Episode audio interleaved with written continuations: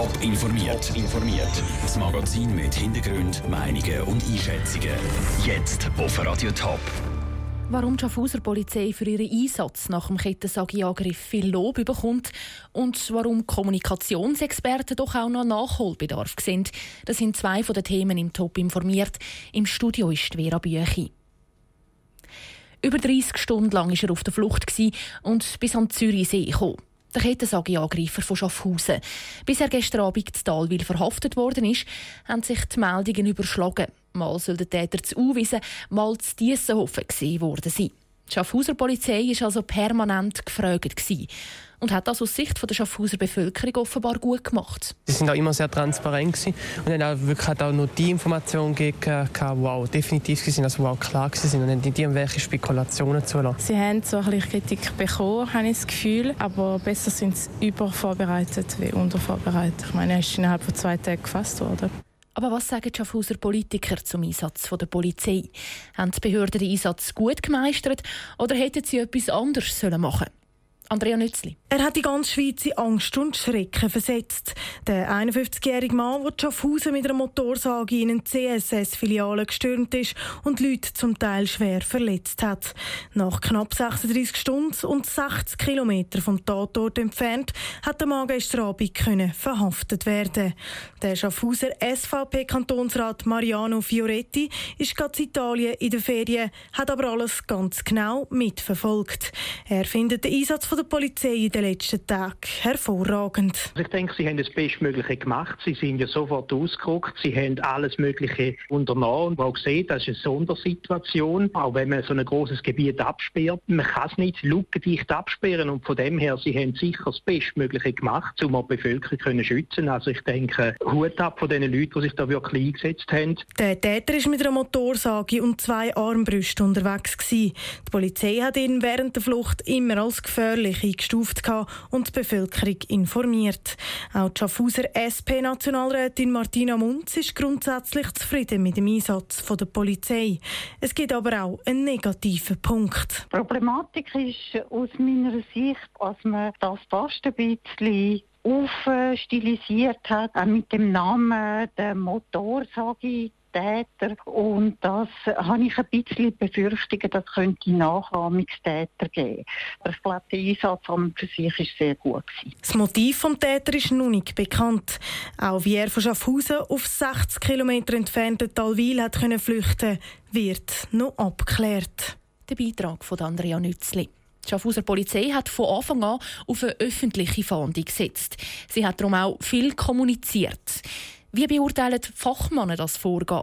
Der Noah Schäfer hat mit einem Experten für Krisenkommunikation geredet. Die Schaffhauser Polizei ist durch Facebook und Medieninformationen im ständigen Kontakt mit der Bevölkerung gestanden. Dafür gibt es vom Leiter vom Schweizer Krisenkommunikationsverband, Patrick Suppiger, gute Noten. Die Art und Weise, das ist klassisch Kommunikation bei der Polizei, die ist nicht hektisch, sondern wirklich faktenbezogen. Man kommuniziert, was man macht, man sagt, woran dass man dran ist und was man das Beste versucht. Und ich denke, das sind eigentlich so Kommunikationsgrundsätze. Die Schaffhauser Polizei hat im Vergleich zum Beispiel zu der Kantonspolizei St. Gallen oder Zürich aber keinen Twitter-Account. Die Social Media Plattform können gerade in so einem Fall zu einem nützlichen Hilfsmittel werden. Ich finde, Twitter hat einen wichtigen Stellenwert. Neben Facebook, neben Webseiten und neben, sagen wir mal, klassischen Kanälen wie einer Medienmitteilung würde ich äh, auch einen Twitter-Kanal bevorzugen. Zu verbessern gäbe es in Sachen Kommunikation immer etwas, sagt Patrick Suppiger. In so einer Situation sei ihm perfekte Kommunikation aber fast unmöglich zu realisieren. Ich denke, vielleicht ein bisschen mehr Informationen oder einfach noch ein bisschen mehr, woran dass sie gerade dran sind, ist natürlich immer ein laufendes Verfahren mit dem Täter, der auf der Flucht ist. Und da ist natürlich auch immer wieder so ein bisschen Huhn und Eich. Wie viel kann man kommunizieren, wie viel darf man, soll man. Und darum sage ich eigentlich, die Polizei einen sehr guten Job gemacht. Gerade im Fall von Schaffhausen ist der Konflikt deutlich geworden zwischen dem, was die Polizei als gesicherte Information Information mitteilen kann und dem, was sich die Leute an Informationen wünschen. Der Patrick Suppiger betont aber, dass die Schaffhauser Polizei den Spagat gut gemeistert hat. Der Beitrag von Noah Schäfer. Alle Informationen zum Fall gibt es zum Nachlesen auf toponline.ch. Ein ehemaliger Banker, der eine Prostituierte in einem Hotelzimmer umbringt und dann in einem Koffer heim transportiert. Der sogenannte Doldermord hat vor drei Jahren in Zürich für Schlagzeilen gesorgt. Heute ist der 49-jährige Anklagte vor dem Bezirksgericht Zürich gestanden. Der Raphael Wallimann hat den Prozess mitverfolgt. Raphael, die Ansichten vom Staatsanwalt und vom Verteidiger gehen in diesem Fall ja auseinander. Was fordern Sie für Strafen?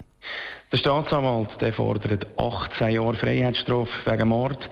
Seine Begründung, sei besonders kaltblütig und geplant. Der Verteidiger sieht das anders. Er fordert 10,5 Jahre wegen vorsätzlicher Tötung. Er sagt, die Tat nicht geplant und darum sei es kein Mord. Jetzt hat es ja Widersprüche gegeben in den Aussagen vom Anklagten und die Beweislage ist auch relativ klar. Wie will dann der Verteidiger verhindern, dass es einen Schuldspruch wegen Mord gibt? Ja, das stimmt. Es hat wirklich Widersprüche gegeben. Also, zum Beispiel hat der Anklagte eigentlich gesagt, er hat den grossen Koffer dabei gehabt, weil es ein Geschenk war für die Prostituierte. Und eigentlich hat er gesagt, dass, das, dass er den Koffer dabei hatte, weil er mit dem Kleider entsorgt. Die Begründung vom Verteidiger ist die, und zwar sagt er, sein Mandant sei da in einer Stresssituation und völlig überfordert. Darum hat er die falschen Aussagen gemacht. Der Verteidiger sagt auch noch weiter, es sei sehr unwahrscheinlich, dass sein Mandant gerade das teure Dolderhotel in Zürich ausgesucht hat, wo alles überwacht ist. Er hat doch eher einen ruhigen Ort für einen Mord ausgesucht. Du hast jetzt die Verhandlung den ganzen Tag mitverfolgt und auch die Befragung vom Angeklagten. Was ist deine Einschätzung? Wie könnte das Urteil jetzt ausfallen? Ja, also der Verteidiger hat am Nachmittag schon noch ein paar Punkte angesprochen, die einem ein zum Nachdenken angeregt haben. Aber schlussendlich ist die Beweislage schon ziemlich brutal und auch die Widersprüche vom Anklagten, mit denen hat er sich eigentlich gerade selber ins Abseits gestellt. Darum denke ich jetzt mal, dass der Richter ebenfalls wie der Staatsanwalt fordert, vom Mord ausgehen. Danke, Raphael. Die Urteilseröffnung ist morgen Nachmittag. Radio Top ist dann vor Ort und berichtet. Top informiert, auch als Podcast. Mehr Informationen gibt's auf toponline.ch.